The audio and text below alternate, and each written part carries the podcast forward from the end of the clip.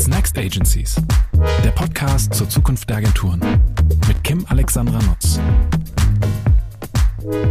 Herzlich willkommen zu einer neuen Folge von What's Next Agencies. Heute geht es um einiges. Heute geht es um Transformation und zwar um die Transformation einer, ja, gar nicht so kleinen Agentur, würde ich sagen. Und auch um die Zukunft des Content Marketing. Das freut mich persönlich besonders, weil das ist ja so ein bisschen ähm, meine Herkunft und wir haben das Thema noch viel zu wenig beleuchtet in diesem Podcast und es ist ein wesentlicher Bestandteil der Zukunft von Agenturen, finde ich. Ja, mein Gast ist Sandra Harzer-Fuchs, Sprecherin der Geschäftsführung ähm, des Kommunikationsunternehmens Territory mit den Marken Territory, Territory Media und Territory Embrace. Territory kann man gar nicht oft genug sagen im Intro, genau, finde ich. Haben wir jetzt viermal gemacht, Sandra.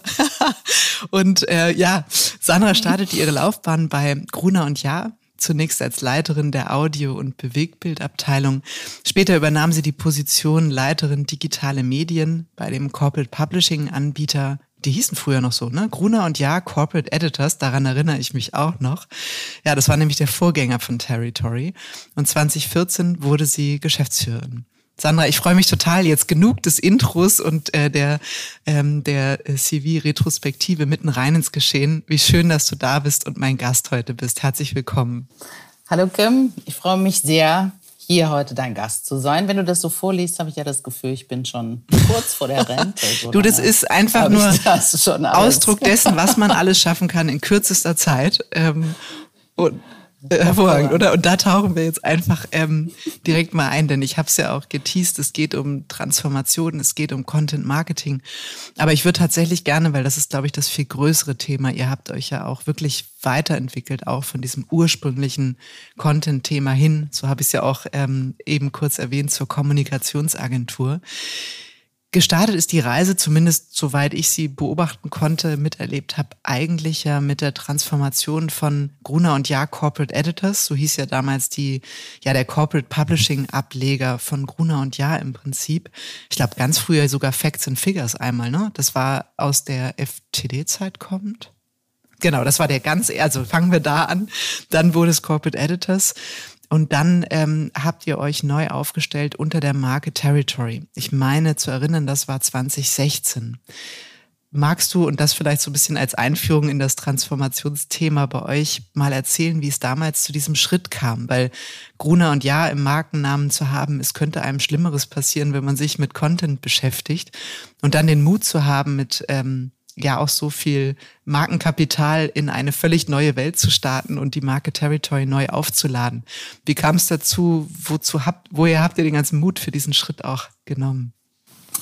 Genau, also 2016 haben wir Territory gegründet. Territory ist ja eigentlich ein künstliches Konstrukt, ne, wie du gesagt hast, aus Jahr Corporate Editors entstanden, aber auch aus der Medienfabrik Gütersloh.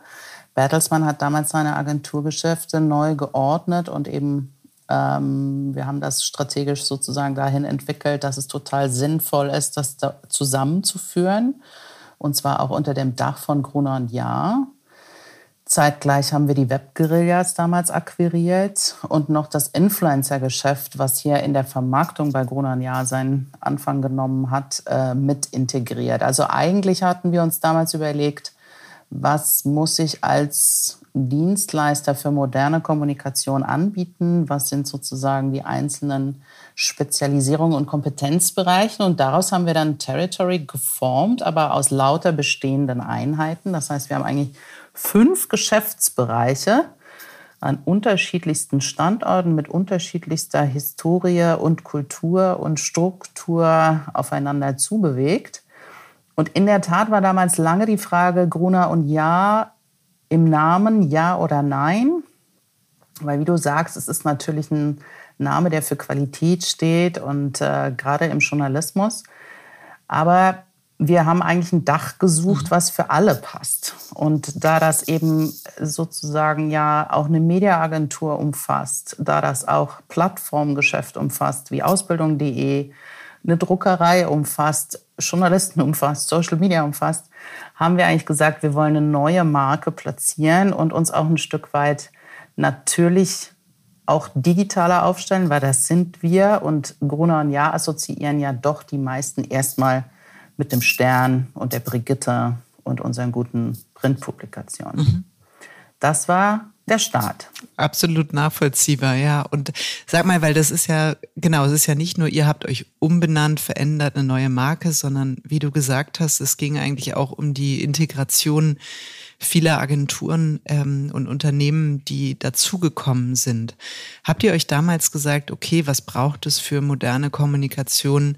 Wen können wir auch jenseits von dieser Bertelsmann-Konstellation mit der Medienfabrik akquirieren? Also Beispiel ähm, Social Media, Web-Guerillas, das ist ein, ein fehlendes Element in unserem Geschäftsmodell und seid dann gezielt auf die Suche gegangen? Ja, also wir sind das immer noch. Wir würden das auch ähm, an organisches Wachstum immer anstreben, wo wir sagen, da brauchen wir eigentlich Kompetenzen, die wir aus uns heraus selber nicht schaffen können. Wir haben damals die Webguerillas akquiriert, weil uns wichtig war, dass wir eben tatsächlich ein Unternehmen mit komplett Social Media DNA integrieren und nicht nur Experten an Bord nehmen. Wie heißt der Spruch so schön? Culture eats strategy for breakfast, ne? kennt man ja oft. Mhm. Ähm, und da ist sehr, sehr viel Wahres dran. Deswegen suchten wir damals eben tatsächlich eine Agentur mit kompletter digitaler DNA-Infrastruktur, den entsprechenden Leuten, die also genauso viel Impact auf uns haben wie wir auf sie. Ähm, und das ist auch so ein bisschen unsere Philosophie gewesen, dass wir gesagt haben, wir wollen zwar einen großen Player schaffen, aber wir wollen die Diversität und die Spezialisierung in diesen Bereichen belassen, weil das macht uns natürlich besonders. Mhm.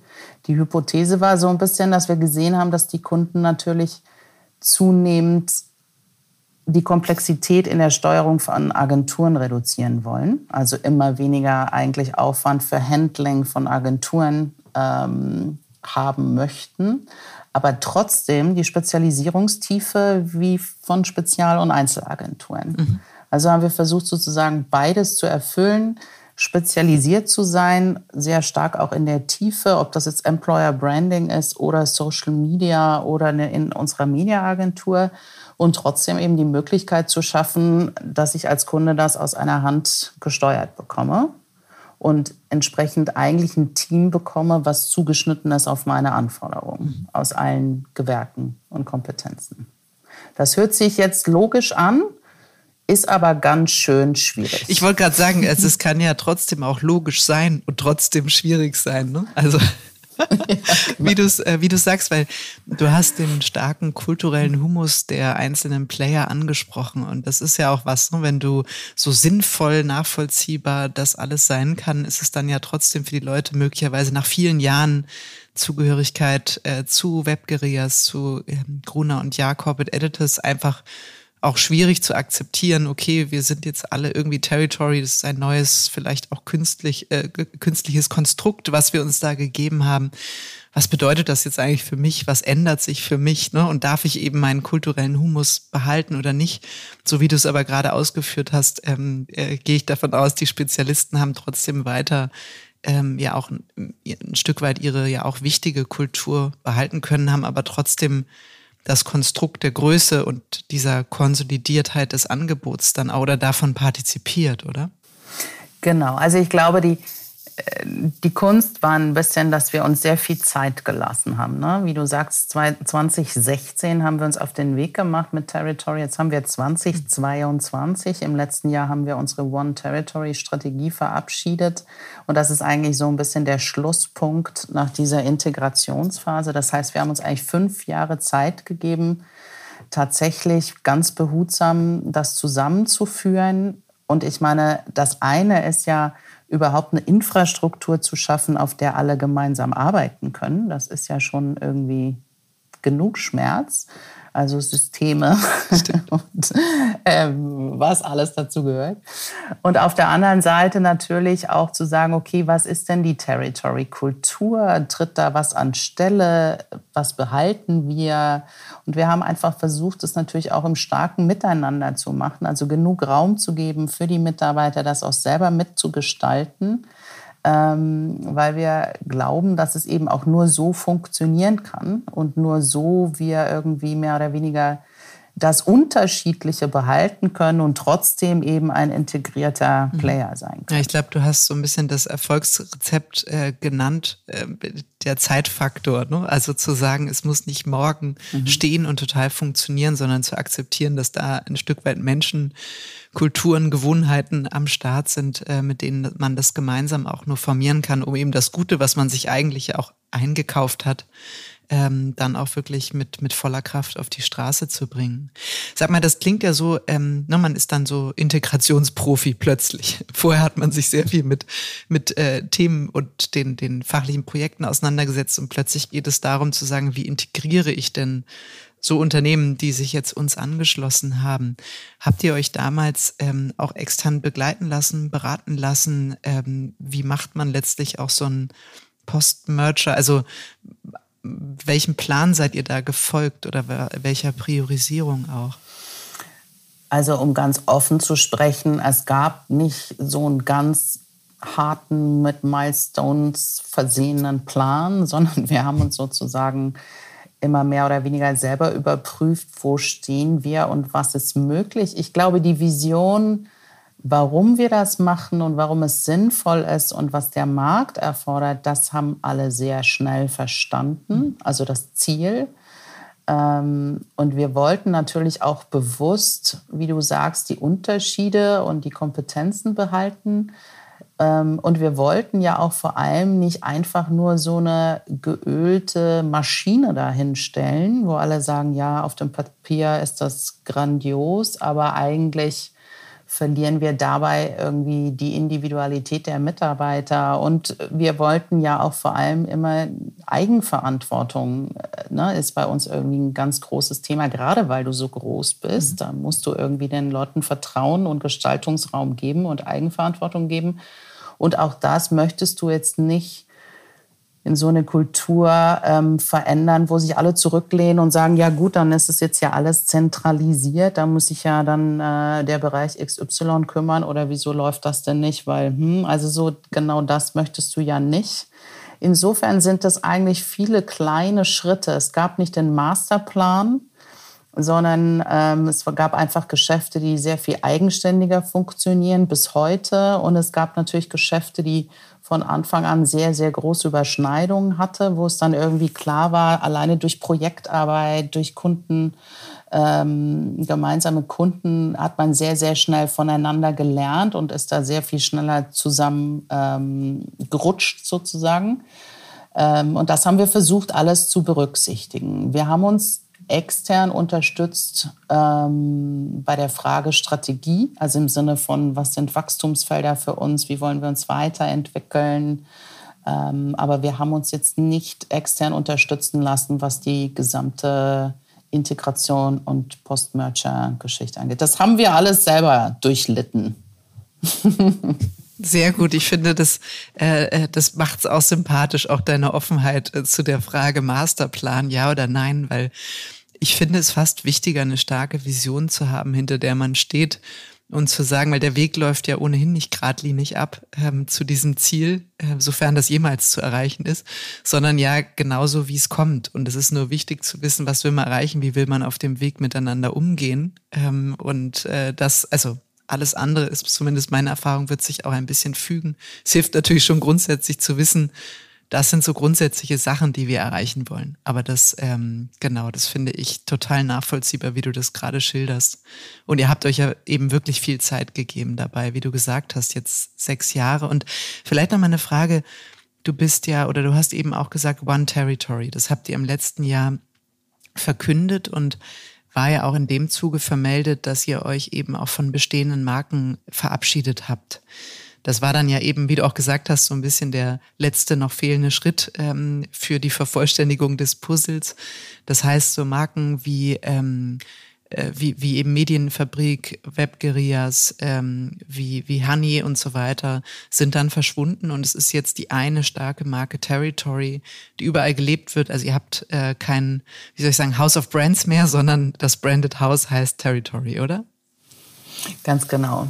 Das war ehrlich gesagt auch mit der ähm, komplexeste und schwierigste Prozess, weil natürlich sind das gut eingeführte Marken gewesen, die sozusagen klares Profil am Markt haben, Identität gestiftet haben und so weiter.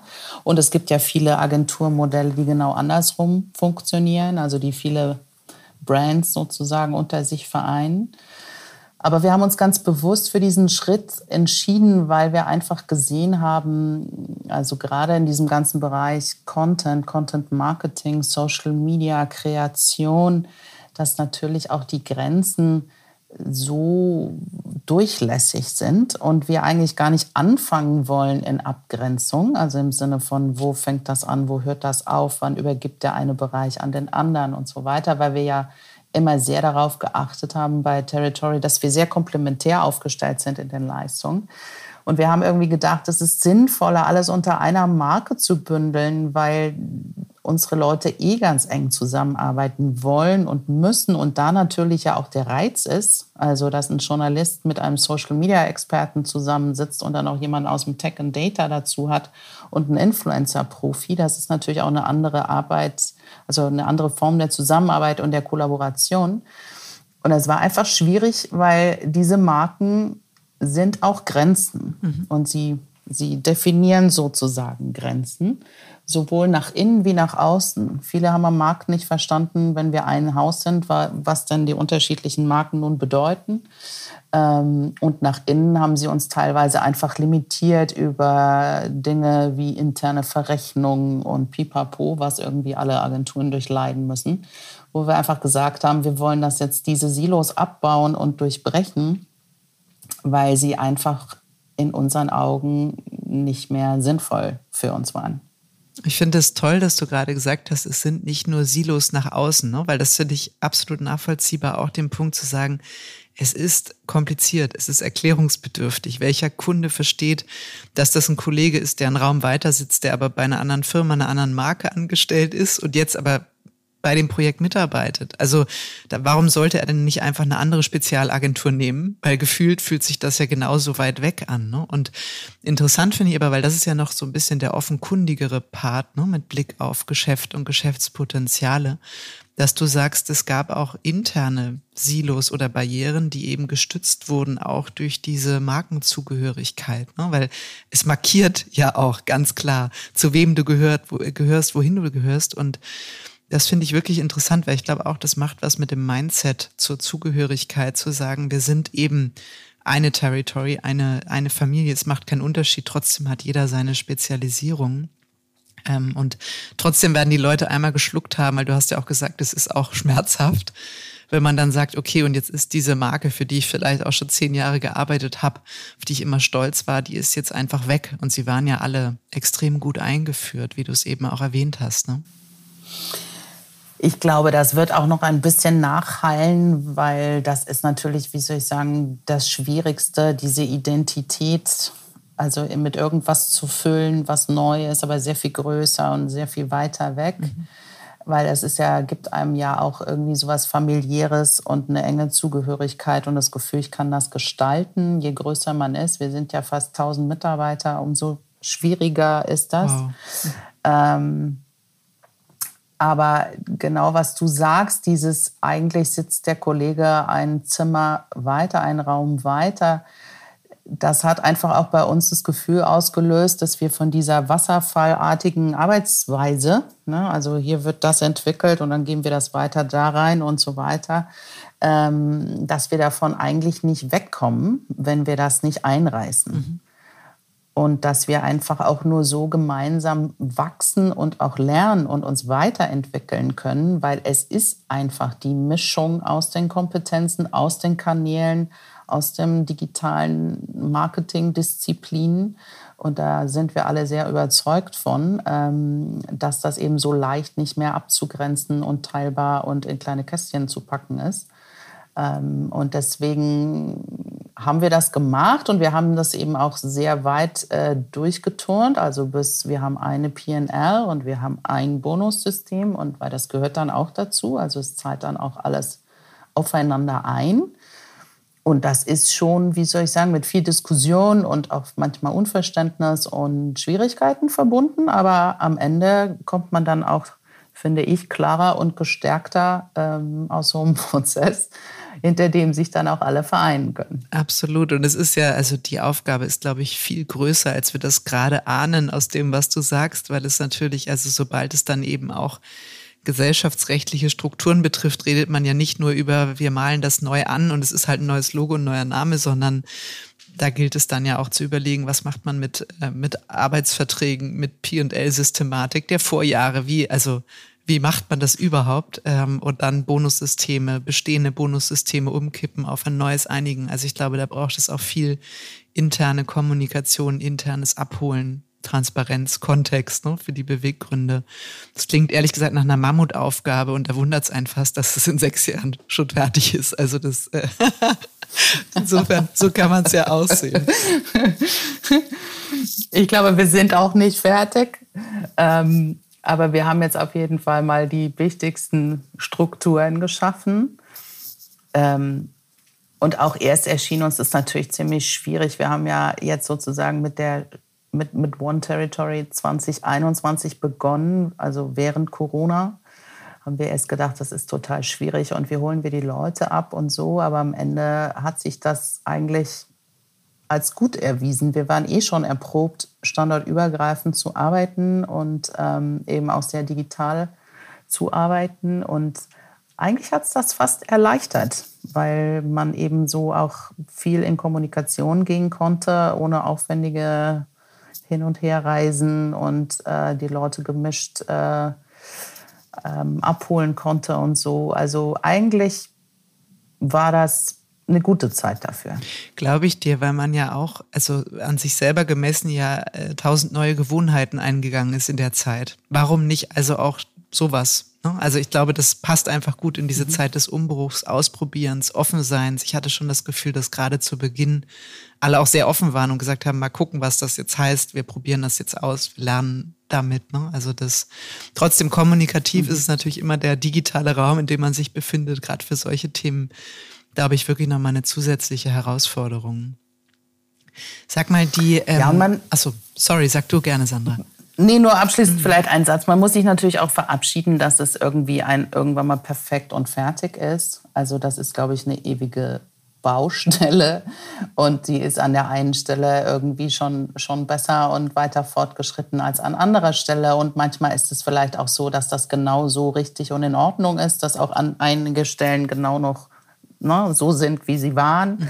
weil das vielleicht auch einfach ähm, so gut funktioniert. Also wir haben auch ein bisschen gelernt, eben, dass das nicht alles generalstabsmäßig perfekt sein muss, sondern dass wir irgendwie unseren Weg finden müssen in diesen Themen und eben auch einfach vor allem behutsam sein äh, sollten. Und ähm, damit wir nicht einfach nur aus diesem Anspruch, es irgendwie richtig und perfekt zu machen, alles andere niederreißen. Und eigentlich weiß man am Ende gar nicht genau, warum. Das stimmt. Und ich glaube, aufgrund der Geschwindigkeit, wie sich die Dinge verändern, ist es auch so spätestens nach einem halben Jahr musst du eh wieder, ähm, äh, ich sag mal, zwischendurch getroffene Pläne revidieren, andere Wege finden. Und das finde ich ja auch was Positives, sich das einzugestehen, dass das so ist. Weil früher hätte man das ein Stück weit auch als Management-Schwäche interpretiert, zu sagen, ja, letztes Jahr habe ich noch so gesagt, aber jetzt in der Diskussion mhm. mit dem Team sagen wir so. Und das ist kein Zeichen von Schwäche, sondern eigentlich ein Zeichen großer Stärke, dass man bereit ist, diese Dinge zu hinterfragen. Und das finde ich echt einen ganz wesentlichen Mindset-Hebel, auch in der Transformation zu sagen, ja, stimmt, äh, wir haben aber drüber nachgedacht, das macht gar keinen Sinn. So, wir haben irgendwie auch mit den Leuten gesprochen und das irgendwie ernst genommen und so, wie du sagst, sich Zeit geben, hinterfragen, flexibel sein äh, in dem in dem Setup, dass man sich da selber ähm, selber wählt. Sag mal eine ähm, Frage noch zu den Marken, ähm, auch glaube ich ein Teil, wenn gleich ein kleinerer eurer Transformationsgeschichte war ja auch das Joint Venture mit ähm, Kolle Rebbe in Sachen ähm, Honey, dass ihr damals eingegangen mhm. seid. Und ich weiß noch, ich habe das intensiv verfolgt, ähm, weil das ja auch so die Zeit war, wo ich eigentlich aus dem Content Marketing wohlbehütet aufgewachsen kam und dann in diese Kreativagenturwelt ähm, geschubst wurde, mich selbst geschubst habe und dann auch gedacht habe, Mensch, eigentlich so weit auseinander ist das ja gar nicht. Auf der einen Seite Kampagne, auf der anderen Seite Content. Kann man das nicht schlauer zusammenbringen, zusammendenken? Und ähm, ihr habt damals, glaube ich, gesagt, ne, wir wollen Content Campaigning an den Start bringen, das auch gemeinsam ähm, denken. Und ich weiß noch, es war auch ein großes positives Echo im Markt. Ähm, mittlerweile ist es ja so, dass ähm, ich glaube, Kollerebe hat sich dann zurückgezogen. Honey ist als ähm, PR-Unit, also nicht mehr als Marke, sondern einfach nur das Team mit den Kompetenzen ähm, auch unter das Territory-Dach gewandert. Was war da so euer Learning? Was würdest du sagen, waren es am Ende doch Partikularinteressen? Jeder wollte eigentlich so ein bisschen in das Feld des anderen schnuppern und es hat dann deswegen nicht geklappt? Oder was steckte, was heißt, was steckte dahinter? Ist ja kein Investigativ-Podcast, aber es wäre auch gut, können wir auch mal machen. Aber nee, genau. Ja. Jetzt decken wir es auf.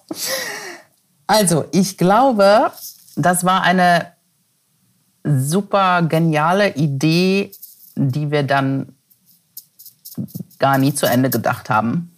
Weil natürlich war das so, dass das zwei sehr etablierte und renommierte Player waren in ihrem Feld und wir haben sozusagen die Schnittmenge gesucht und hätten sie auch viel mehr definieren müssen, weil, weil ich meine, wir wollten natürlich eher in das Feld Classic, ne, irgendwie werbliche Kommunikation.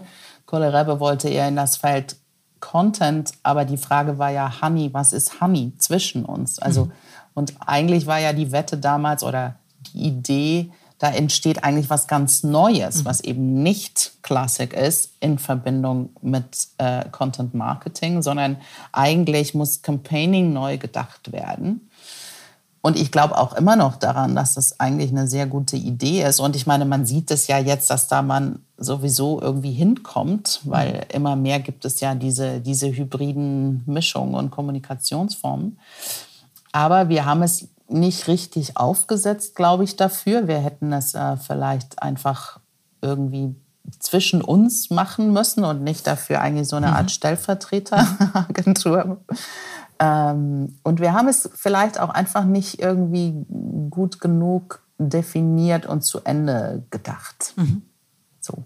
Also es war irgendwie gut und es waren immer gute Ansätze und es waren tolle Leute und die sind ja auch zum Glück äh, in Teilen noch da. Aber es war nie so, dass wir das irgendwie wirklich greifbar dem Ganzen so ein Profil geben konnten, dass man dachte, aha, das macht Hami. Ja, absolut nachvollziehbar. Ich glaube, es ist auch manchmal der Begeisterung der Idee geschuldet. Ne? Also mhm. das, wie du heute auch sagst, es ist nach wie vor, das würde ich auch sofort bestätigen, ist es eine eine wirklich starke Idee, die vielleicht auch ihrer Zeit ein bisschen voraus war, weil es ja, also Campaigning hat viel mehr Storytelling und Content-Elemente, als das noch vor ein paar Jahren ähm, der Fall war. Und Content-Marketing ist ja längst nicht mehr nur, wir schreiben halt ein paar Texte, die länger sind als 100 Zeichen. Ähm, also es hat sich ja sozusagen beides aufeinander zubewegt und ich finde, Content ist auch viel, ja, ist viel mehr verpackt in etwas, was, ähm, also ne, das, jeder Content für sich hatte seine Re äh, Rechtfertigung, aber es ist jetzt schon auch eher als, als große Idee, als Narrativ. Also der viel bemühte Begriff des Narrativs hat natürlich auch ein bisschen geholfen, dem Content eine, eine, ähm, ja, eine magnetische Wirkung ähm, zu verpassen. Und manchmal ist man so begeistert von der Idee, dass man sagt, ach komm, alles, was auf dem Weg dann liegt, das werden wir halt schon hinkriegen und da wachsen wir jetzt gemeinsam rein und ähm, ich kenne das auch aus eigenen Erfahrungen. Man will am Anfang nicht durch diese Mühlen alles durchzudenken, weil man es vielleicht auch noch gar nicht durchdenken kann. Gerade wenn man aus zwei völlig unterschiedlichen Perspektiven kommt. Aber wir hätten das vielleicht in, wie soll ich sagen, in größerer Form durchmischen müssen, damit genau mhm. diese, dieses Hybride zum Tragen kommt. Also dass man sozusagen wirklich auch Impact aufeinander hat das ist einfach schwer in so einer kleinen, also in mhm. so einem kleineren Konstrukt mhm. zwischen zwei so großen Playern mhm. und Häusern. Mhm. Ja, es ist so ein bisschen das Prinzip ganz oder gar nicht. Ne? Mhm. Also vielleicht, wie du sagst, hätte man wirklich sagen, jetzt meinen wir das richtig ernst und tasten uns nicht rein, sondern es ist ein Invest und das setzen wir jetzt mal hin und ähm, mit allem, mit allen Anstrengungen, die es dafür braucht. Ja. Sag mal, ähm, es hat sich aber nicht nur markenarchitektonisch äh, und P&L-mäßig eine Menge bei euch getan, sondern auch wenn man so ein bisschen auf das Geschäftsmodell schaut. Also Wie du schon gesagt hast, natürlich ist Agentur ein ganz wichtiges ähm, Element, Agenturgeschäft. Egal ob jetzt, ich sag mal, Content, Social, Influencer, ähm, digitale Kampagnen. Employer Branding äh, gehört ja auch noch dazu. Ähm, dann gibt es das zweite, das ist das Thema digitale Produkte. Und das dritte, und das ist, glaube ich, wirklich auch sehr neu noch, ist ähm, der Bereich Consulting. Ähm, magst du mal sagen, was, was für dich hinter Consulting steckt? Also geht es um eine Art Markenberatung? Ist es eher eine Transformations-, Organisationsentwicklungsberatung? Was schwebt euch da vor? Oder was war da auch äh, so ein bisschen die Zielsetzung dahinter? Genau, also du hast es gerade genannt, das sind eigentlich die beiden Ausbaufelder. Das einmal die digitalen Produkte, weil wir eben schon viele Produkte haben und wir uns immer so ein bisschen schwer tun mit diesem, was sind wir denn eigentlich? Sind wir Agentur oder sind wir Unternehmen? Wir sind da ja vielleicht auch ein bisschen ein Exot äh, in diesem, in diesem äh, Markt. Und bei, dem, bei Consulting ging es uns eigentlich immer darum, dass wir gesagt haben, ja, also jede Agentur hat eine, macht eine Form von Beratung, logisch, und Markenführung und aber was wir einfach sehen, ist ja, dass auf Kundenseite die Veränderung ja genauso da ist wie auf Agenturseite.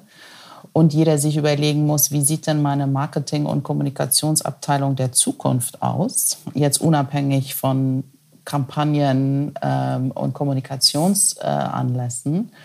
Und das ist eigentlich das, wo wir sagen, da setzt Consulting an. Also im Sinne von, wie, wie ist denn äh, so ein Marketing der Zukunft geformt, gebaut? Welche Skills brauche ich? Welche Profile? Was brauche ich für eine Infrastruktur? Was mache ich selbst? Was mache ich nicht selbst? Also das ist eigentlich eine Organisationsentwicklung mhm. eher, wenn du so möchtest, ähm, wo wir gesagt haben, das können wir auch gar nicht aus uns selbst heraus, weil diese Profile und Skills haben wir nicht. Also weil wir kommen immer aus dem Kommunikativen und sind da beratend tätig, aber nicht, wir kommen nicht aus der Organisationsentwicklung.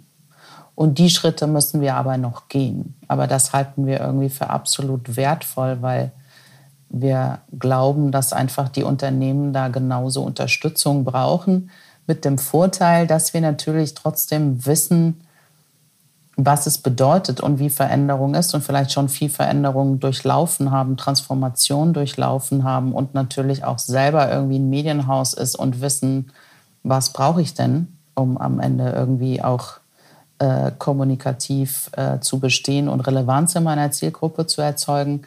Deswegen glauben wir, dass wir da vielleicht auch besonders glaubwürdig sind als mhm. Aber das ist die Richtung, in die wir da gehen wollen. Mhm. Und du hast es eben angedeutet, ne? also es ist sozusagen aus euch heraus habt ihr diese Profile, diese äh, Kompetenzen nicht. Du hast es ja auch vorhin, ich sag mal so halb zwischen den Zeilen angedeutet, das ist weiterhin eine Option zu gucken, wenn sich da etwas ergibt und man äh, jemanden kennenlernt, der dafür passend wäre, ob als Spezialist oder als Gesamtsetup und so weiter und so fort. Ne? Also das, ähm, das scheint dann auf jeden Fall ein zukunftsfähiges Ausbaufeld bei euch zu sein. Und e-, ehrlich gesagt, nachvollziehbar. Ich kenne gerade kaum jemanden auf Kundenseite, der nicht in der Transformation steckt. Also egal, ob es um die Frage geht, wie gehen wir mit Budgetallokation künftig um?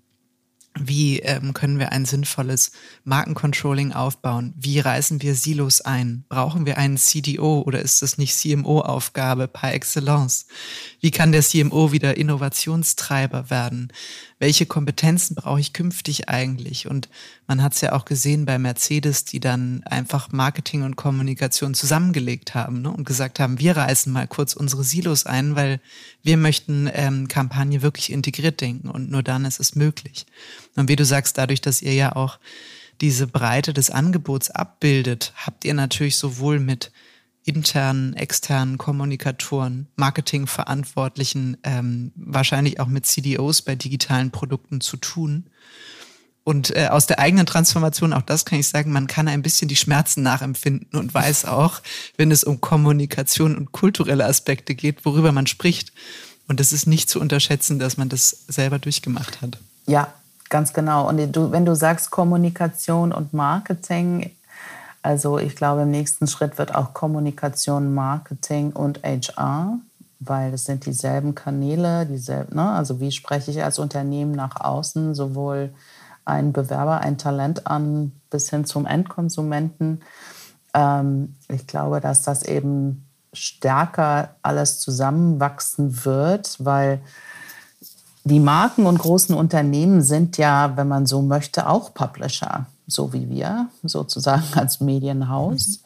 Und sind ja schon längst da unterwegs mit ihren Owned und Earned Channels, dass sie sagen, okay, wie, wie, wie, wie trete ich in den Dialog ähm, wie binde ich, wie spreche ich Talente an, wie möchte ich wahrgenommen werden, was ist auch meine Wertekommunikation und so weiter. Das ist ja so vielschichtig geworden.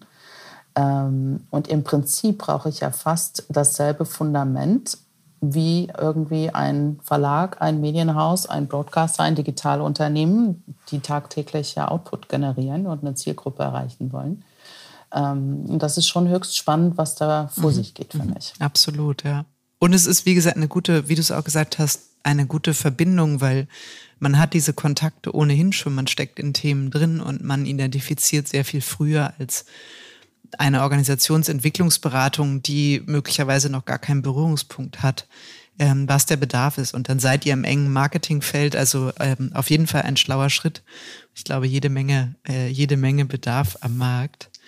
Sag mal, die, die Reise so von Corporate Publishing zu Content Marketing Agentur zu, hm, eigentlich sind wir Kommunikationsagentur, aber vielleicht sind wir auch Unternehmen. Also irgendwo sind wir so ähm, dazwischen. Die finde ich, finde ich wirklich ähm, bemerkenswert. Und sie beantwortet aber vielleicht auch ein bisschen die Frage, die ich mir so in den letzten ein, zwei Jahren mal gestellt habe. Es ist so ruhig um Content Marketing geworden, ähm, ist mein Eindruck. Also jetzt komme ich natürlich noch aus der Zeit, die geprägt war durch das Wettrennen von Territory C3, damals noch Kircher Burkhardt, ähm, dann gab es irgendwie Axel Springer, dann hat immer mal wieder äh, Hoffmann und Kampe mitgemischt, Mühlhaus, Möhers, Profilwerkstatt. Das war so der gute alte Kreis ähm, der Content-Marketing-Agenturen. Da hatten die Kreativagenturen darauf noch keine Lust, da hat Fischer Appelt noch PR gemacht und so. Also das war so, ähm, das war so die Zeit und ich habe das Gefühl, früher hieß es immer, ach, Kreativagenturen können kein Content. Da muss man originär die DNA haben und äh, redaktionell geprägt sein, journalistisch geprägt sein. Durch diese Auflösung, Marketing, Kommunikation, Kampagnen haben immer mehr Storytelling. Würdest du sagen, es gibt überhaupt noch diese Content-Marketing-Agenturdisziplin? Oder ist es äh, in positiver Auflösung inbegriffen, ähm, indem man es eigentlich integrierter denkt? Hm. Also zum Glück gibt es noch alle Player, ja, die du stimmt. genannt hast. Insofern ist das noch ein gutes Feld. Ähm, also, ich glaube, 2012 ging, ging diese Diskussion ja los. Und es war ja so ein bisschen Content Marketing versus werbliche Kommunikation. Und man wollte ja eigentlich schlicht die Revolution ausrufen im Sinne von, das muss man jetzt tun, weil das ne, hat ganz, erzielt eine ganz andere Wirkung, ist viel nachhaltiger und so weiter. Ich glaube, es ist so still geworden, weil das einfach eine ganz friedliche Koexistenz geworden ist mhm. und einfach eine absolut feste Disziplin in jeder Marketingkommunikation. Deswegen ist da, glaube ich, auch nicht mehr so viel Diskussion drum. Mhm weil es ist einfach sozusagen fester Bestandteil, wenn du jetzt äh, dir Online-Marketing anguckst, ist Content-Marketing einfach ein Teil davon in all seinen Ausprägungen. Mhm. Und wie du sagtest, vieles, was damals vielleicht angestoßen wurde im Sinne von authentische Geschichten, redaktioneller erzählt, serielle Formate, alles, was vielleicht eher so aus dem Content Marketing kommt, aus dem Storytelling kommt, das hat ja sozusagen die werbliche Kommunikation sehr umarmt und natürlich auch sozusagen äh, für sich jetzt genutzt, sodass auch die Frage ist, wo fängt das an, wo hört das auf? Und auch natürlich dieses ist nur noch ein Artikel Content Marketing oder ist es nicht auch Social? Mhm.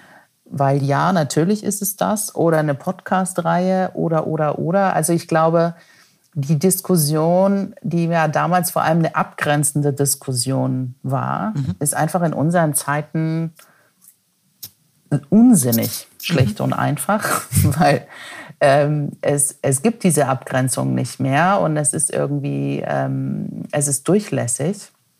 Insofern, ja, es gibt dieses Content Marketing und ja, es ist auch, glaube ich, sehr, sehr wichtig für Marken, weil es einfach auch den User, finde ich, noch mehr ins Zentrum stellt, also Relevanz zu schaffen in der Zielgruppe. Und deswegen können eben auch tatsächlich Player, die eher vielleicht aus dem journalistischen Background kommen und eher Zielgruppenverständnis mitbringen, da immer noch sozusagen ähm, gute Qualität liefern und sozusagen diesen Bereich für sich äh, in Anspruch nehmen. Aber ich glaube, es macht keinen Sinn, mit dogmatischen Abgrenzungen an dieses Thema ranzugehen.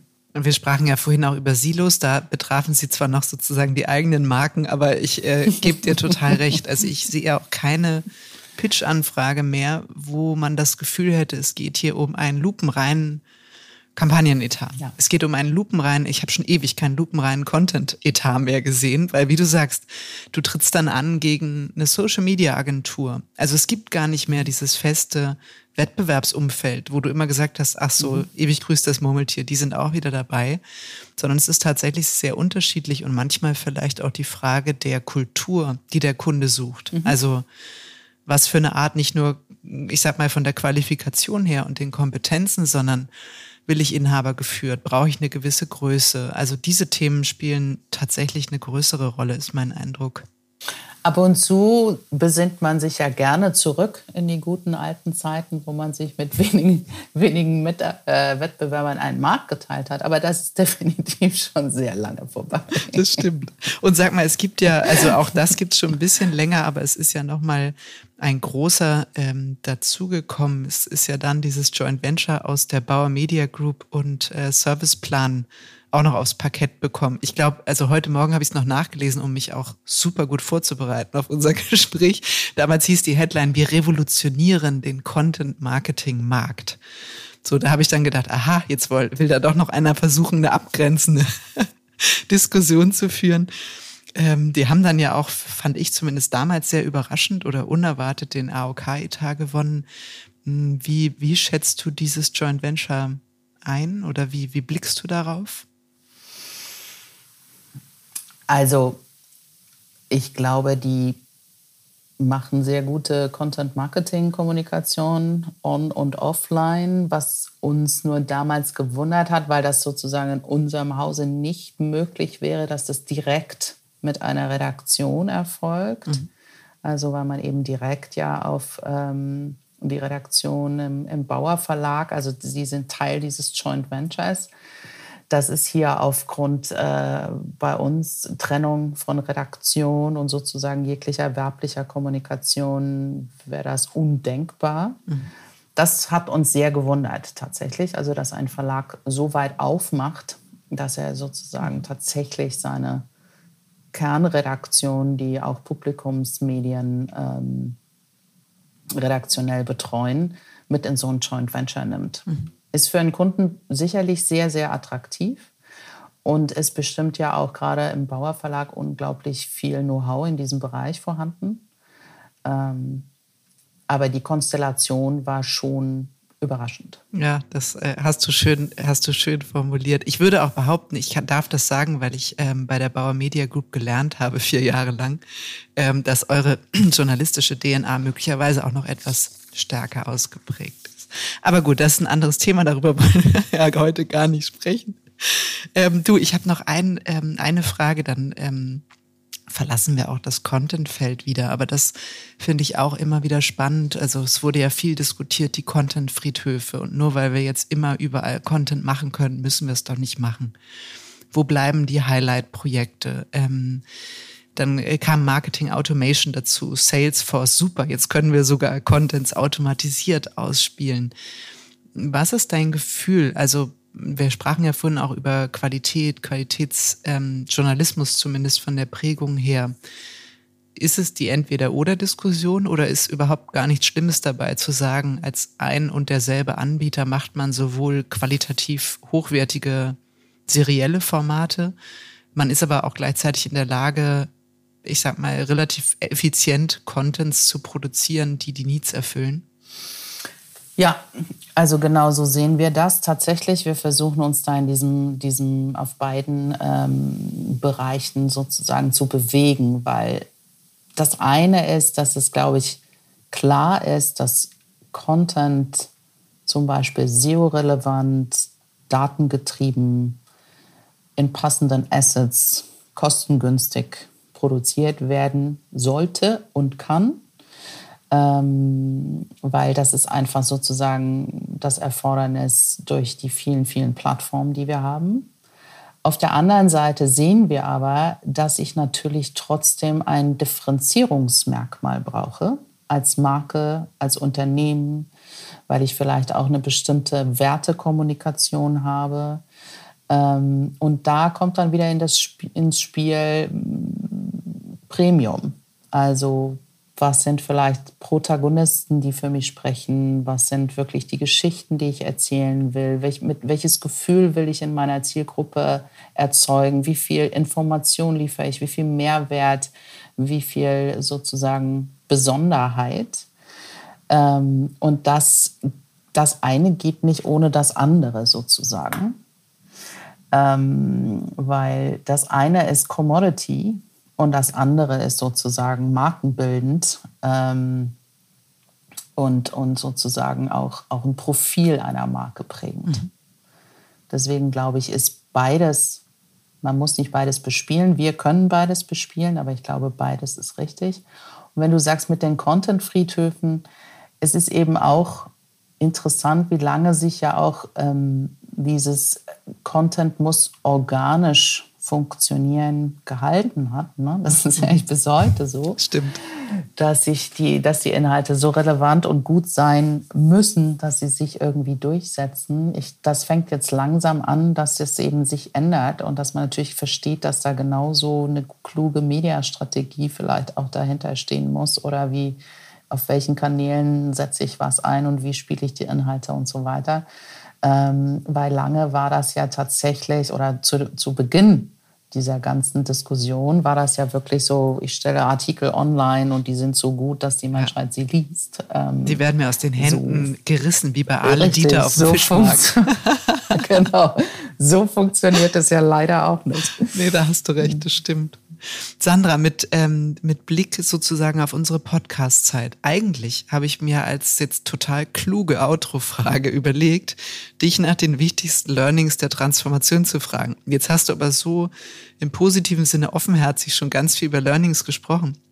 Jetzt bleibt mir eigentlich nur zu fragen, gibt es noch irgendein äh, ein, ein Learning auch äh, sozusagen aus, aus Sandra als Führungskraft im Territory-Transformationskontext, wo du sagst, boah, da habe ich noch mal was Neues über mich gelernt? Also ich finde, ich habe sehr viel über Hierarchie gelernt, weil man natürlich solche Prozesse gut über Hierarchie spielen kann, aber dann auch sehr schnell scheitert. Weil ähm, wenn man die Leute nicht aus Überzeugung bewegt, sozusagen, und sie eben nicht in Eigenverantwortung gehen und nicht mit in Gestaltung gehen, sondern dann eben immer sagen, okay, dann kommt das nur von oben und ich bilde mir meine eigene Meinung dazu, dann ist das, glaube ich, fatal. Und ich habe ganz stark gelernt, dass eben dieses Führen über Hierarchie total überschätzt ist. und ähm, und es muss anders funktionieren und es ist komplizierter und es ist schwieriger, wenn man eben nicht einfach nur über Hierarchie Entscheidungen trifft und dann akzeptieren das alle, sondern man, man ist ausdiskutiert und wenn man sozusagen ja auch immer mehr ähm, in Gruppen miteinander zu einer Entscheidung kommen muss, ohne dass der andere ne, einfach den anderen über Hierarchie ähm, overrulen kann und das finde ich wahnsinnig spannend, weil ich glaube, das gehört in unsere Zeit der Transformation und der Veränderung, ähm, dass man lernen muss, das auszuhalten und damit umzugehen. Und das heißt jetzt nicht, dass ich irgendwie ein Plädoyer halte, Hierarchien abzuschaffen, sondern ich will damit einfach nur sagen, es funktioniert nicht nur top-down. Man kann nicht einfach nur sagen, so und so ist es, das haben wir gebaut, das ist die Struktur, das sind die Prozesse. Ab morgen läuft das hier so und so. Ähm, und jetzt trinken wir alle noch schön zusammen ein Bier. Das ist einfach zu kurz gesprungen. Ähm, es sind sehr viel, wie soll ich sagen, langsamere und schwierigere Prozesse, aber die am Ende, glaube ich, eben die Leute befähigen. Weil ich kann nicht eine Organisation in unserer Größenordnung führen, wenn ich die Leute nicht befähige. Weil ich kann das nicht alleine nur über Führung und Hierarchie tragen. Ich freue mich gerade total über dieses Schlussstatement, Sandra, weil ich habe das schon ganz, ganz oft gehört, aber auch von teilweise deutlich kleineren Playern oder neuen Playern. Und ähm, da habe ich auch immer den Eindruck, ja, okay, das ist jetzt auch einfach leichter oder irgendwie ähm, einigermaßen manageable. Und wie du gesagt hast, ihr seid fast 1000 Leute. Ähm, äh, insofern freut mich das, ne, obwohl trotz Konzernzugehörigkeit und all dem ähm, dass du halt auch sagst, und das ist das Mindset, was es für diese Zeit braucht, egal welcher Größe und im Zweifel noch wichtiger, wenn man richtig groß ist, weil sonst kriegst du den Kahn ja auch nicht gesteuert. Ja, total. Tausend Dank, Sandra. Ich danke dir, es hat so viel Spaß gemacht. Sehr, sehr gerne. Mir hat es ebenso viel Spaß gemacht.